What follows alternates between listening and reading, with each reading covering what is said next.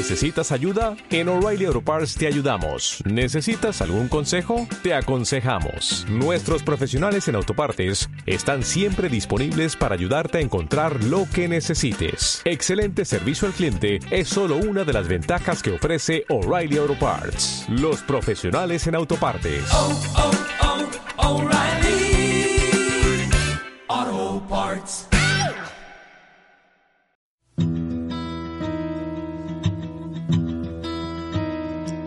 Pues llegó la hora, hermanos, de poder empezar y esta es la primera participación. Les voy a pedir que se sienten, por favor, y lo que primero vamos a estar viendo, hermanos, es acerca de por qué estamos eh, tomando eh, el, del área de adoración, hermanos, eh, la espiritualidad. Tenemos una, una pequeña eh, agregado eh, de aunque hemos tenido indicaciones y entrenamiento, hermanos, acerca de la cuestión devocional, de la oración en sí y de orar por otros llamado intercesión, hoy nos vamos a concentrar mucho en eso. Y como prometimos en el, en el anuncio, hermanos, de nuestro, de nuestro programa nacional, eh, quisimos tomar esto y aquí entrenar, aquí, aquí hacer el, el, el, el inicio, el arranque de un sueño que Dios tiene en su corazón, hermanos. Que podamos realmente vivir diaria y constantemente en su presencia. Porque Él siempre está y necesitamos tenerlo, tenerlo en cuenta. Eh, quiero decirles, hermanos, que en el transcurso de, de, hoy, eh, en, el eh, tiempo que usted guste, eh, en, la cabina, podemos ir dejando, hermanos. Ustedes pueden ver que la última actividad que tenemos el día de mañana es acerca de preguntas con respuestas. Tenemos un tiempo, así que necesitamos que ustedes las preguntas que les vayan surgiendo, a lo mejor las que traigan en relación a, todo esto, hermanos, pues las vayan elaborando y, las podamos entregar ahí en la cabina y tenerlas nosotros, ya las que tengamos, pues las vamos a repartir y poder ya tener una respuesta, hermanos, porque si sí queremos escuchar y si sí queremos que sean parte de esto que Dios está iniciando entre nosotros. Así que por eso esa, esa parte eh, sí nos gustaría que esté muy bien eh, definida y que sepamos que vamos a trabajar con preguntas suyas, con preguntas de ustedes para poder trabajar, que es la última, la última parte. Muy bien. Énfasis en la espiritualidad. ¿Qué pretendemos, hermanos? Entender que la espiritualidad es lo que hace la diferencia en nuestra vida, hermanos, en nuestro trabajo, y que esto tiene que saturar toda la vida. Necesitamos ser saturados de la presencia de Dios. Esa, eso es, hermanos, la, el objetivo de poder tener, hermanos, esa saturación, esa conciencia de que Dios está realmente este, presente. Y trabajo un poco acerca de los términos del título, ¿sí? Eh, y declaro ahí, hermanos, eh, el diccionario dice que énfasis significa una fuerza de expresión o de entonación con que se quiere realzar algo. Yo ahorita estoy haciendo cierto, cierto énfasis en, en, el tono de voz, o, o si levanto o si uh, hago más suave, estoy haciendo el énfasis. Entonces, lo que queremos aquí, hermanos, es realzar el área de la espiritualidad. Realzarla, poner el, el, el, el, foco, la cámara, hacer un acercamiento y verla muy, pero muy de cerca. Así como se nos ha entrenado, hermanos, para hacer, aquí hay, pues todos son predicadores, ¿verdad? Directores de culto. Sí, nos han enseñado a leer la Biblia, este, frecuentemente casi lo primero que damos en los obreros locales para nombrarlos o para eh, decir que va a escalar el ministerio eh, eh, diáconos y ministros. Lo primero es asegurarnos que saben homilética, que saben hermenéutica, que pueden dirigir culto, que saben el asunto de la liturgia y todo eso. Sin embargo, hermanos, eh, no hemos tenido suficiente, suficiente énfasis y entrenamiento en cómo empezar a orar. Uno de lo- el segundo tema que me toca a mí es en la tarde. Exactamente, hermanos, vamos a estar platicando acerca de alguien que va a empezar a orar o que lo hace muy poco, pero ¿cómo le hago? ¿Qué es eso? Es- eso es lo que vamos a, a estar nosotros tratando en la parte, eh, en, la, en la tarde. Así que ese es el punto, hermanos. El énfasis en esta parte que aunque la practicamos y aunque la tenemos, hay una riqueza muy, pero muy grande. Yo no sé, por ejemplo, qué expectativas ahorita esté moviendo en su mente, que lo trajo o lo enviaron o, o- pidió venir. Bueno, Dios hoy va a- así a clavar una flecha poderosa en este sentido, hermanos. Queremos realzar entonces, hermanos, la importancia y la trascendencia de la vida guiada por el Espíritu, de la vida guiada por el Espíritu. No encerrado, no circunscrito, no limitado a nuestra reunión del templo o de los grupos o, o la devoción familiar, divorciado del resto de la vida. Esto estamos hablando, hermanos, de que pueda ser impregnada la vida, que salga, que salga del templo, que salga de la reunión, que salga y que eh, esté en la familia, esté en el trabajo, esté en la crisis, esté en todas partes, la conciencia de la presencia de Dios entre nosotros. Que podamos quitar la barrera y el divorcio entre la vida de fe y la vida secular, la vida que pareciera ser que no tiene ninguna relación con Dios, cuando en verdad todo le pertenece a Dios y no hay nada que no pueda controlar Él y que no esté mirando. Así que ese es el énfasis, hermanos. En esta, una vida guiada para el Espíritu, es decir, toda la vida. Espiritualidad. Vivir toda la vida bajo la guía y acción del Espíritu Santo. Guía y acción del Espíritu Santo. Nos va eh, dando rumbo, pero nos va apoyando en la acción. No solo oramos, sino cuando trabajamos y cuando obramos y cuando estamos sirviendo, nos está eh, respaldando. Espiritualidad es una forma de vida práctica que vive de acuerdo al Evangelio. Espiritualidad es negarnos y tomar nuestra cruz para seguir a la persona de Jesús. Es literalmente, o perdón, es liberarnos de todo lo que estorbe para estar disponibles. Abarca la vida en todas sus dimensiones, cuerpo, alma y espíritu. Individualmente, en grupo, en privado, en público, como creyentes, como ciudadanos, en el hogar, en el trabajo, en la educación, en el ocio. Ese es un intento, hermanos, de poder, de poder eh, eh, definir qué es espiritualidad. Es decir, todo lo que Dios quiere inspirado por el Espíritu, en nosotros, vivido por Jesús. Como bien estaba diciendo mi hermano Pedro, si a alguien, hermanos, tenemos nosotros como modelo, a quien tenemos que persistente, amorosa y apasionadamente seguir todos los días, se llama Jesús. Se llama Jesús. Y es interesante, hermanos, que uno tiene miedo que se asomen a nosotros. ¿Sí? Revelar lo, lo- lo más íntimo, lo más secreto, no es tan fácil. Y así con cada persona. Pero cuando nosotros vamos a Jesús, hermanos, en vez de decepcionarnos para conocerle o al irle conociendo, más te atrapa, más quieres estar y vivir y ser como Él. No hay nada, no hay rechazo, no hay decepción, No hay nada que digas aquí, no quiero estar porque es una farsa. Eh, con Él no vamos a tener ningún, ningún problema. Eh,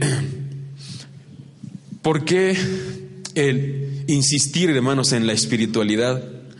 Muy bien, y aquí ese es el, el apartado, el apartado uno.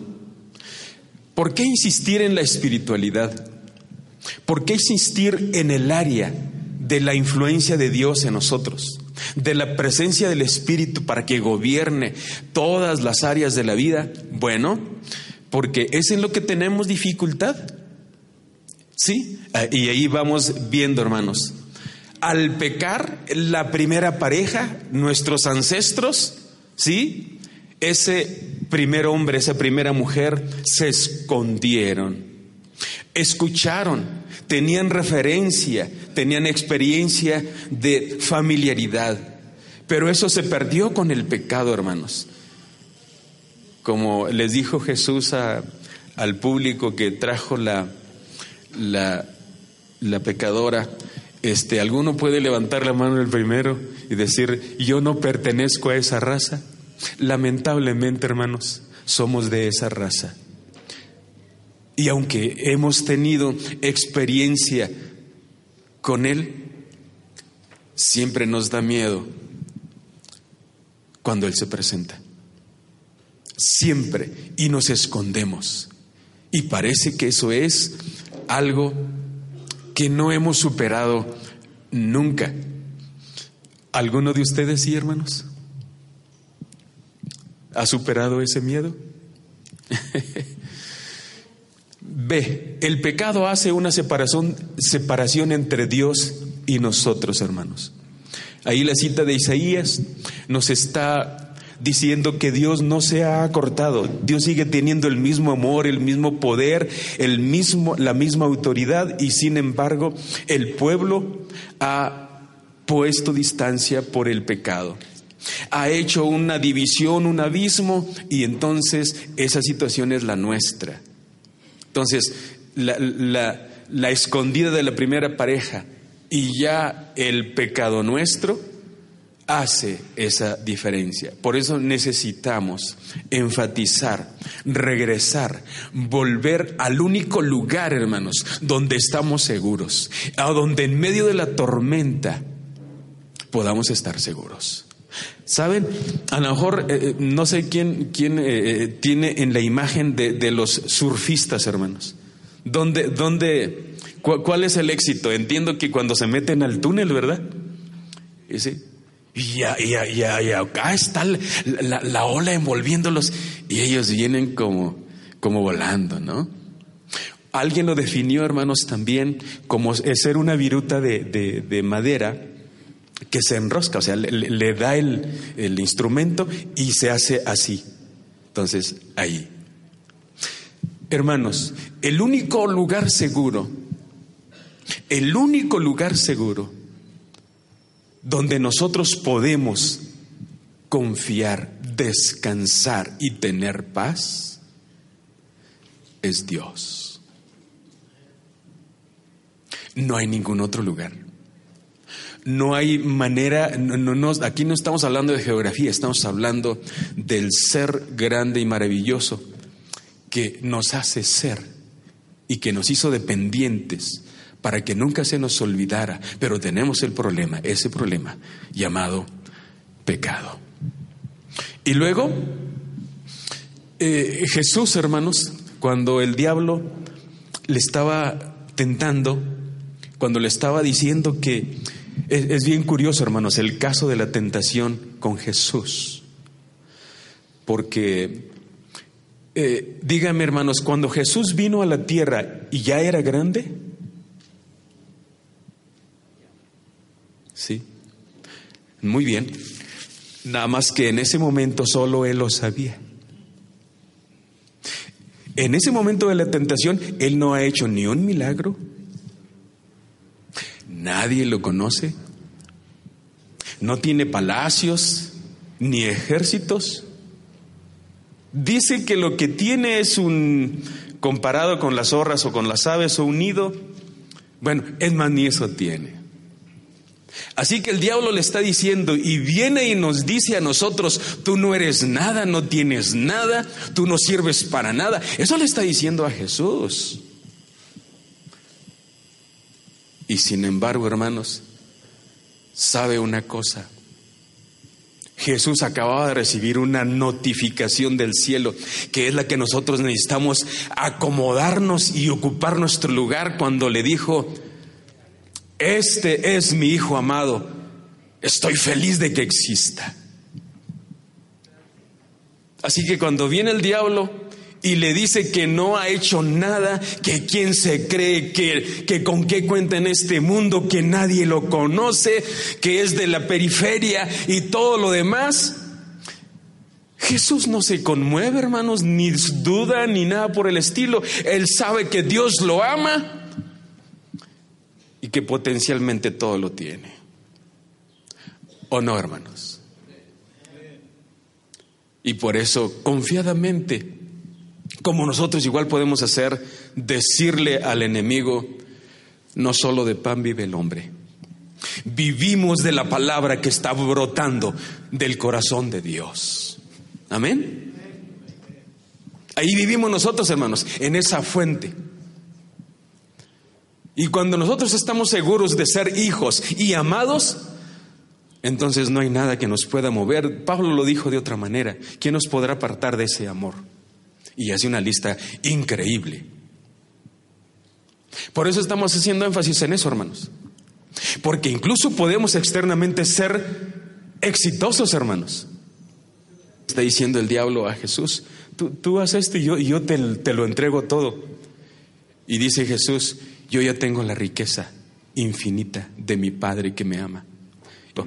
Y la aceptación que dice, me alegro de que existas. ¿Eres gloria a Dios por eso? No solo de pan vive el hombre, hermanos. Tenemos que enfatizar la, eh, la experiencia de prediluviana, hermanos, el corazón humano del que somos parte nosotros. Hay una inclinación de continuo al mal. Si voluntaria, consciente y persistente lo sacamos, no lo expulsamos, no lo detenemos en la puerta, hermanos, entonces vamos a luchar. Cuando ya entró, cuando entra a territorio donde puede hacer daño, cuando deja de ser y que se convierten después, hermanos, en hábitos y en ataduras, hermanos, ahí es problema. Ahí es problema. Así que el corazón, dijo Isaías, es lo más engañoso que, que existe.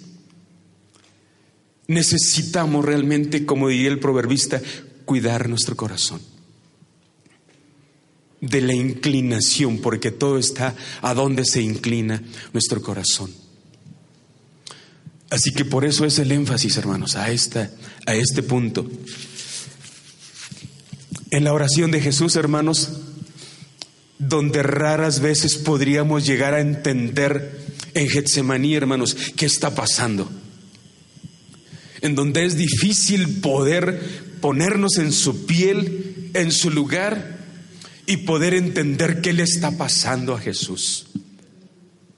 Cuando sus amigos que han jurado morir con él no pueden velar, fíjese hermano, no pueden velar con Él ni siquiera una hora.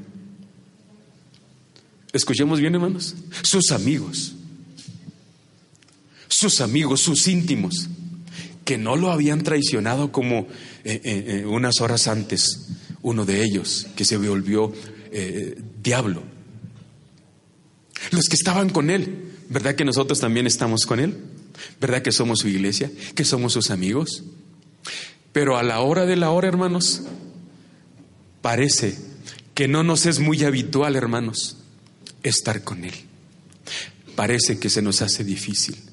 Parece que es más dulce el sueño y las otras cosas. Parece que hay otras urgencias que están llamando nuestra atención. Así que dijo Jesús, velad y orad para que no entréis en tentación. El espíritu está presto, pero tenemos el enemigo que se llama carne. ¿Y cómo la define él? Débil. La carne es débil. Esa es la necesidad por la que necesitamos nosotros enfocar, detenernos y enfatizar la espiritualidad, hermanos. También, por causa, hermanos, del pecado estamos destituidos de la gloria de Dios. El pecado nos destituye, nos imposibilita, hace difícil que podamos sentir su presencia, hermanos. Hace difícil, hermanos, que podamos tener victoria. Hace difícil. El pecado trae conciencia de condenación y de culpa. Y arrastramos los pies y agachamos la cabeza y sentimos que no tenemos por qué estar aquí.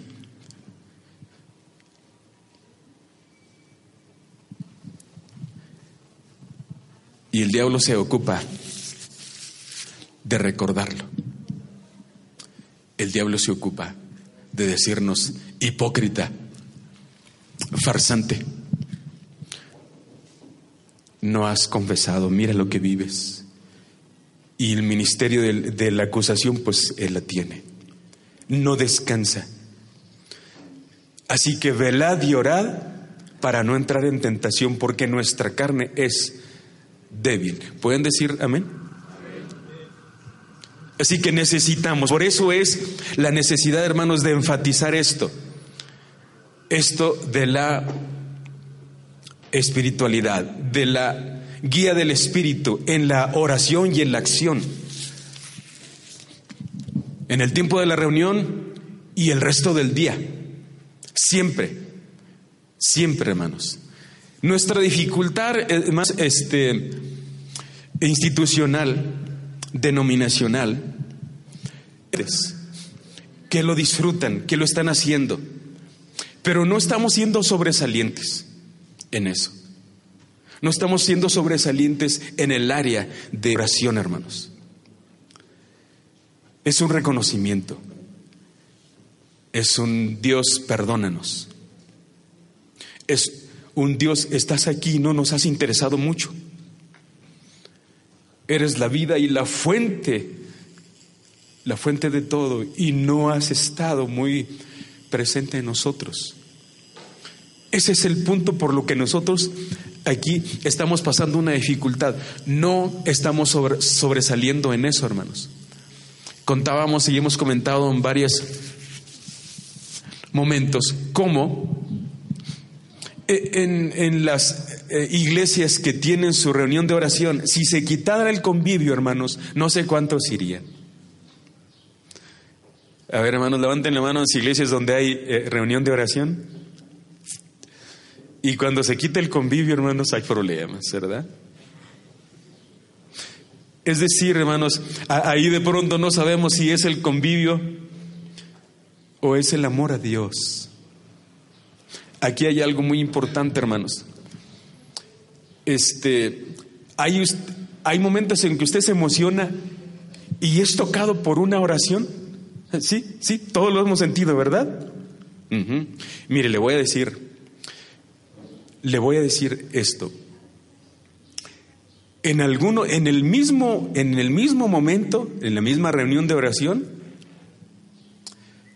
¿sí? De, de las ocho cosas que nos dieron para orar, que nos encomendaron, hay una por la que lloramos. Y luego las otras nueve decimos, bueno, ¿ya se fue la inspiración o qué pasó? Nomás lo decimos, pero nosotros ya no nos apasionamos por esa petición. ¿Qué creen que pasó, hermanos? Ah, de pronto descubrimos que lo que nos conmovió fue por lo que estamos pidiendo. No nos conmovió que estamos en la presencia de Dios. Porque las otras nueve, ¿por qué no lloramos, hermanos? ¿Por qué no clamamos? ¿Por qué no más por una? Ah, porque era algo que nos eh, muy cercano a nosotros. Y las otras, Señor, te pedimos por lo tal, y ya lo hicimos. ¿Por qué se fue la inspiración? Ah, porque nos inspiró lo que estamos pidiendo, hermanos, pero no el amor a Dios. Sí notamos la diferencia. Por eso, hermanos, esa, dificultad tenemos. Sí. Eh, y, ahí menciono, ¿no? Que tenemos entrenamiento para todo, pero muy poco entrenamiento para la intimidad con Dios. Hasta hoy, hermanos, por ejemplo, en el área, en el área de la espiritualidad, eh, está habiendo ya tanta búsqueda de parte del cristianismo que hasta ha cruzado las fronteras del cristianismo y ha ido a otras confesiones religiosas, bueno, a otras expresiones religiosas que no son cristianas. Y hay un cierto temor con la cuestión de la meditación, hermanos. Cuando a Josué se le ordena y en los salmos nos dice que vas a pensar, a rumiar, a, a, comer palabra. Hemos tenido temor de ser orientales en el sentido de poner la mente en blanco. No se trata aquí de poner la mente en blanco, sino llenarlo de la palabra para que explote en, en nuestro interior con poder. ¿Sí? Meditación, hermanos, solo hay peligro si pones la mente en blanco.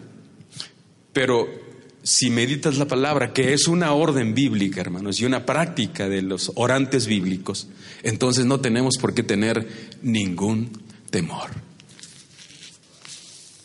El asunto del silencio es otra, eh, como algo que no hemos podido tocar, hermanos. Pero David dice, yo me voy a presentar por la mañana y voy a esperar. Ya te dije y aquí voy a esperar.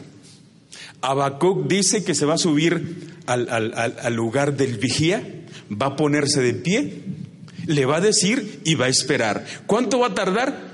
No sabe, solo va a guardar silencio. ¿Qué quiere decir esto, hermanos? Guardar silencio. Estamos hablando de solos o en un retiro espiritual. A veces tenemos miedo de estar solos con nosotros mismos. ¿De qué platico conmigo mismo? Así que, queridos hermanos, tenemos esa dificultad. Esa dificultad que, que, ahí está, que no leemos nosotros reflexionado bíblicamente y ahí está, nada más esperando, hermanos.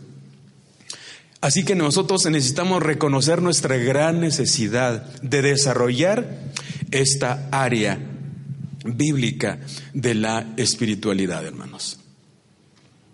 ¿Vamos bien? ¿Vamos bien? Pero que no este, e, e, estén aquí completamente. Fíjense que hay una, e, el ejercicio ese de tirar las flechas, hermanos. Este, normalmente se necesita una muy buena flecha, un buen arco y un brazo muy fuerte y atinarle, ¿verdad? Y a veces tenemos la flecha, el arco, el brazo, pero miramos para todos lados. Eh, ¿Dónde cree que va a dar la flecha? Bueno, así que espero que esté viendo la diana y que le esté apuntando bien. O sea, que no piense otra cosa sino lo que estamos haciendo. así, así pasa con Dios, hermanos. De pronto estamos distraídos y queremos que nos, que nos conteste. Muy bien. El punto tres, necesitamos estar conscientes de ingresar de manera continua, ¿sí? A una relación con Dios, hermanos. ¿Cómo ven esta declaración, hermanos? ¿Será posible? Pero dicen las señoras, pero con tanto chiquillo, ¿cómo le hago? Con tanto tráfico, con, con tanto trabajo, uno dice, ¿cómo le hago? Pues hermanos, hay, hay, hay, tantas posibilidades y es tan real que la primera, la en el primer intento uno empieza a sentir esa diferencia. El, primer intento, el, primer inicio. Y, esta declaración, hermanos, para mí es importante. Es una herencia nuestra. ¿Por qué no lo repetimos? Sí, hablando de la experiencia continua de la presencia de Dios. Es decir, la omnipresencia nos asegura que siempre está, pero no, no significa que siempre lo sentimos, que siempre tenemos conciencia de que está. ¿Sí?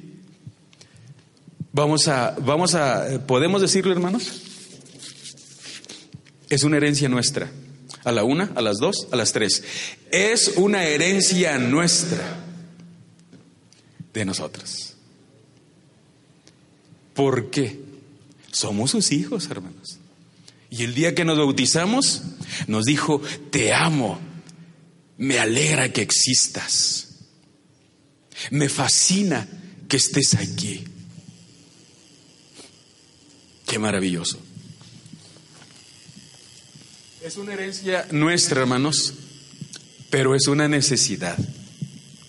La tierra prometida había que ir a conquistarla. Había de todo, pero había que ir. No podemos quedarnos pensando que sola se va a conquistar, que las murallas se van a caer solas y que los gigantes se van a morir solos. Y que va, a venir un arrebato en carro de fuego y nos va a llevar. No. En el desierto hay calor, hay arena, hay ventiscas, hay serpientes, hay falta de pan, hay desacuerdos, de todo, ¿verdad? Mientras llegamos. Eso, eso lo tenemos que saber, el pan de todos los días, hermanos. Pero la tierra prometida existe. El corazón de Dios existe, sí, nos está esperando. Nos está esperando, hermanos. Como una fuente inagotable, infinita y a la riqueza que poseemos, hermanos, se le puede agregar la infinitud de Dios. Esa es la verdad, esa es nuestra herencia, hermanos. ¿Podemos hacer uso de ella o no?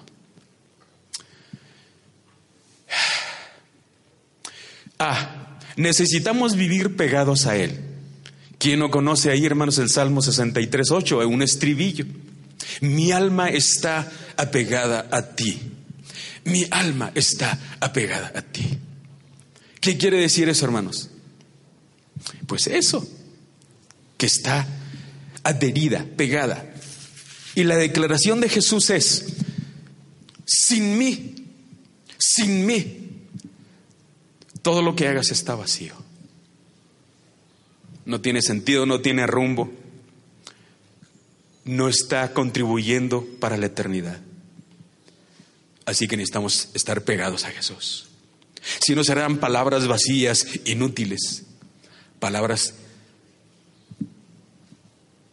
que no, no vienen de arriba, hermanos, solo las dijimos nosotros.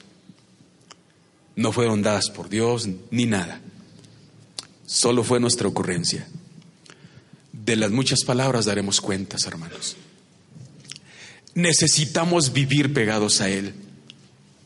Ahora, este, hermanos, eh, eh, buscando, porque aquí el punto, hermanos, estar, necesitamos estar conscientes de integrar de manera continua la conciencia de que Dios está, hermanos. ¿Cómo podemos hacerle? Ese es el primer punto, hermanos. Primero, necesitamos estar pegados a Él. Y aquí, enseguida, hermanos, vienen las maneras en las que los orantes de la Biblia nos dicen que buscaban a Dios. ¿Qué, ¿Qué, es lo que hacían, hermanos? Dice que tres veces al día. ¿Mandé? Ellos oraban, sí, ellos buscaban a Dios conscientemente. Es decir, se paraban ese tiempo y era tan delicioso, tan dulce, tan agradable, que ellos salían fortalecidos, cargada la pila, ¿verdad? Saben, hermanos, este, leí un librito que se llama El cristiano de rodillas, es un clásico anónimo de Inglaterra. En tiempo de la guerra eh, no hubo manera de, de reimprimirlo allá, porque es un libro antiguo. Eh, pidieron a Estados Unidos que si podían hacerlo aquí, porque allá en ese momento no podían seguirlo reimprimiendo y lo seguían pidiendo y no había.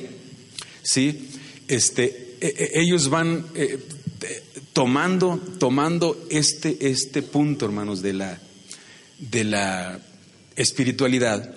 Y una de las cosas que ellos dicen es que las empresas, fíjese hermanos, no estoy hablando de iglesias, no está hablando de iglesias, las empresas que han impuesto en su oficina, en su trabajo, la hora quieta dice que los ha revitalizado. ¿Sí? No está hablando de oración, hermanos, está hablando de la hora quieta, de, tranquilizarse, concentrarse, no contestar email, eh, teléfono, nada. Y dice que esa hora los ha levantado. Si eso empresarialmente, hermanos, levanta y hace ventaja, ¿qué será para nosotros? Así que nosotros, hermanos, necesitamos de, de verdad tener esos espacios. Hay en el Salmo 119, 164, hermanos, me sorprendió que se la ganó, ganó a los, al que lo hacía tres veces al día. Dice, siete veces al día te alabo a causa de tus justos juicios. ¿Cuántas, hermanos? Siete veces al día. Ahora, si nosotros lo, repartimos, hermanos, en, en las horas de luz siete veces, no sé a cuánto equivaldría pero es frecuente. Ah, pero no termina ni en, ni en tres, ni en cuatro, ni en siete. Hay frases, hermanos, que ustedes pueden ver ahí, más bien siempre, siempre. Y eso de la oración continua, hermanos, ¿cómo, cómo es que nosotros podemos hacerle? Bueno, ahí está que se ha vivido, que es posible que se puede vivir y que si nosotros no lo estamos practicando o lo hemos leído, pero no, lo no es una práctica y experiencia nuestra, entonces hermanos puede integrarse a nuestra vida. Eso podemos decirle a, nuestros distritos, a los hermanos, a las hermanas, cuando ustedes estén hablando de esto. Eso si no ha sido práctica en nosotros, podemos establecerla, porque hay gente en la Biblia guiada por Dios que lo ha hecho. Entonces, ¿se puede o no se puede, hermanos? Pues sí, sí, sí, sí se puede. Y, sigo diciendo, es nuestra herencia, hermanos. En Lucas, eh, en los textos de ahí, hermanos, Lucas 18.1 nos está diciendo que les propuso una parábola de que era necesario. ¿Y qué es eso, esa frase, hermanos? Era necesario. ¿Qué es? ¿Sugerencia? A ver si se hace. No, es necesario, hermanos. Es un mandamiento, es algo que, que nosotros necesitamos hacer, que Él espera que hagamos. Orar siempre y no desmayar. Y esa frase, hermanos, pues es cierto, la escribió el evangelista, pero ¿Le escribió por qué? ¿La escuchó de quién? Fíjese, llega un momento, hermanos, en que los discípulos son tan honestos, tan honestos, hermanos. A lo mejor, ojalá lleguemos nosotros a eso. Llegaron a decirle a Jesús, Jesús, los fariseos tienen sus discípulos de oración. Juan tiene también los de él. Señor, ¿Qué pasa cuando vemos que pasas horas y que regresas hasta con el rostro iluminado con tu ser lleno de luz? ¿Qué dices en eso de la oración? Como que diría, hermanos, el Señor con su Padre. Orar siempre y no desmayar. Eso lo dice Jesús. Es necesario orar siempre y no desmayar. Y cuenta ya unas pequeñas ilustraciones para convencernos. Este, tenemos varias ahí, hermanos. La, más este, eh, conocida, eh, eh, uno de los versos más pequeños es Orad sin cesar, de Pablo. ¿Cómo es eso? U orad en el Espíritu. ¿Cómo es eso? Queridos hermanos, necesitamos echarnos un clavado en esta infinitud en esta experiencia, en esta presencia. Dice, el, que a mí viene, yo no lo echo fuera. Seremos bienvenidos a, ese, a esa práctica, a esa experiencia, hermanos. Muy bien. ¿Es posible la oración continua, hermanos? ¿O es eh, un buen tema aquí para, para que alguien lo intente sin que el orador lo haya vivido? al fin que el oído todo aguanta, ¿verdad? Y, las palabras se pueden decir y punto. No, hermanos. ¿Por qué es posible oración continua. ¿Por qué es posible vivir conectados a Dios? Y les digo, es nuestra herencia y nuestra necesidad. Algo olvidado, o si no, o si la palabra parece fuerte, algo no tan desarrollado. Eh, eh, creo, a lo mejor me gustaría esa, frase más. Eh, entonces, es posible, en Juan 9:31, hermanos, hay una, hay una realidad, una declaración, hermanos. Y dice, sabemos que Dios no oye a los pecadores. Eso lo sabemos. Y por eso cuando, cuando nosotros nos equivocamos, hermanos, y faltamos delante de Dios, ¿cómo anda nuestro espíritu? Alicaído, ¿verdad? Ahí, que, no queremos como, como, el, como el publicano, hermanos, ahí en el rincón, sabiendo, hermanos, que sí, que si Dios obra con justicia, hermanos, un rayo nos partiría. Pero el publicano, igual que nosotros, hermanos, sabemos un secreto. Y es lo que vamos a estar descubriendo aquí, hermanos. Eh, voy a, concluir el, el verso. Dice, bueno, Dios no oye a los pecadores. Y fíjense el contraste. Pero si alguno es temeroso de Dios y oye, hace su voluntad, hermanos, entonces, ¿qué, hermanos? A ese oye. Si uno es temeroso de Dios, si de pronto, hermanos, invocamos el nombre de Dios sabiendo quién es y que está ahí, hermanos, hermanos, nos va a escuchar. Tenemos una comunión directa con, eh, con Él, un contacto directo con Él. Es, es lo que nos está diciendo, es lo que dice aquí su palabra. ¿Dónde vive el Espíritu Santo, hermanos? ¿El Espíritu Santo se duerme? No. Ni siquiera nosotros dormidos, hermanos, eh, este, hay, hay esta inactividad del Espíritu Santo. Vino a vivir con nosotros, fue es el consolador, es, es, la presencia del Padre y del Hijo en nosotros. Es, es, es el que nos, nos hace ser efervescentes. Entonces, está el Espíritu Santo. Entonces es posible. Si ya tenemos comunión directa, eh, acceso a Dios al que le teme, y tenemos el Espíritu Santo, entonces es posible, porque estamos viendo que si es posible eso de que podemos orar continuamente. Pues sí, hermanos, así es, y lo declara Pablo también, dice, soy tan torpe para orar Pero gracias a Dios que el Espíritu Santo, con gemidos que yo no entiendo, lleva y arregla mi oración. Gloria a su nombre, hermanos. ¿Es posible? Es posible, hermanos. Es real. Es accesible. Es para el que quiera practicarla. Así de simple. Dios, eh, ¿por qué es posible? Porque Dios está buscando. Dios está buscando, hermanos. En la antigüedad como hoy, Dios, fíjese como eh, eh, eh, el texto de Juan 4, 23 y 24, hermanos, no dice que está buscando adoración, está buscando adoradores. Buscando adoradores. Y la palabra misma, hermanos, nos habla de una actitud y de una postura. Delante del Dios Todopoderoso, una criatura, hermanos, postrarse y reconocerle.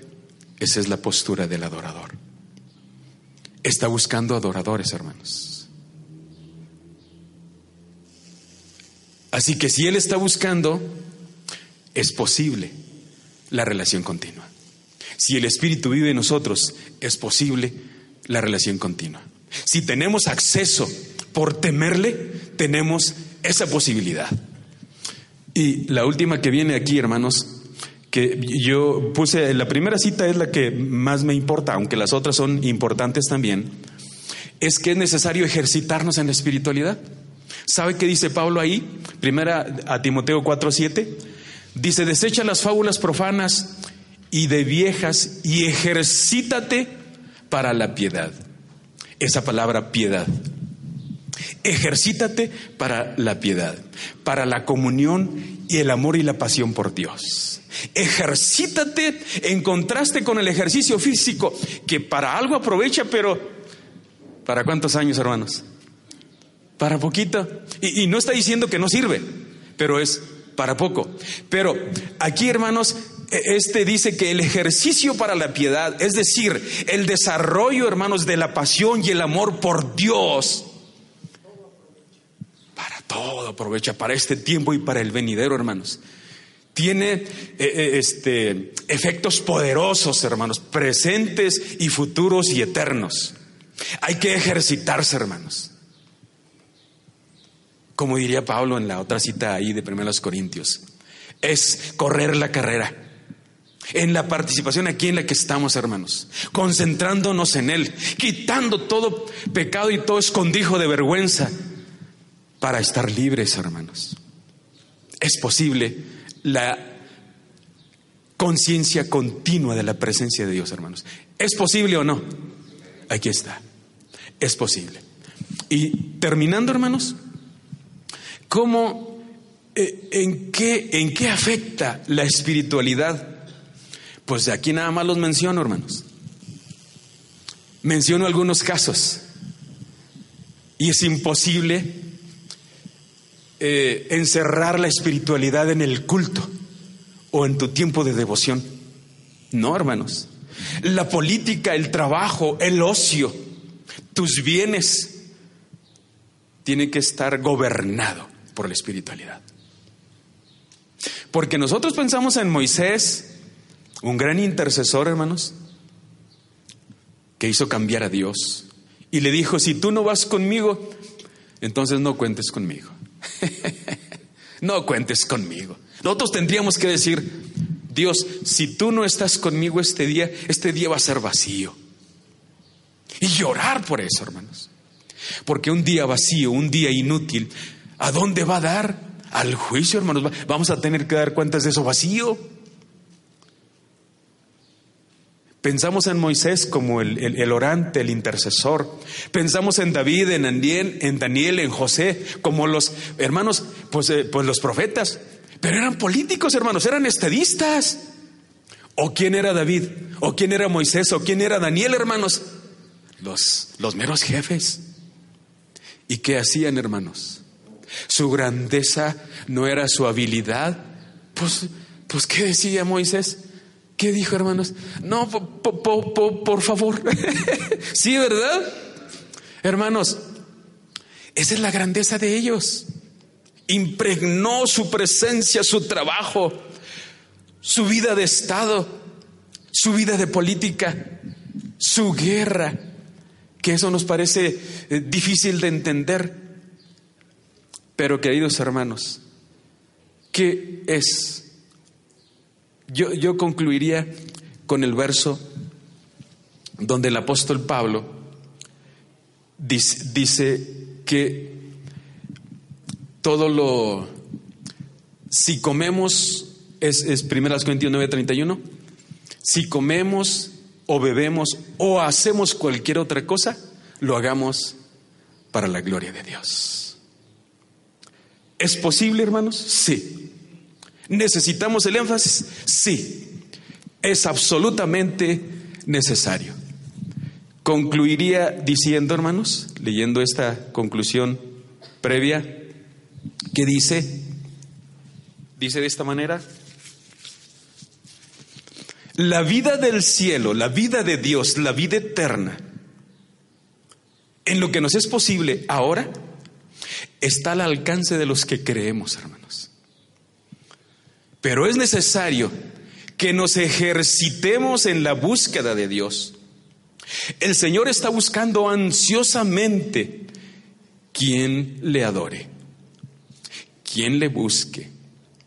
Y a nosotros se nos ha dado el privilegio de nacer del Espíritu, para ser los nuevos orantes, movidos por su aliento, que el Señor nos abra los ojos y toque nuestro espíritu para anhelar entrar en su presencia siempre. Gloria a su nombre.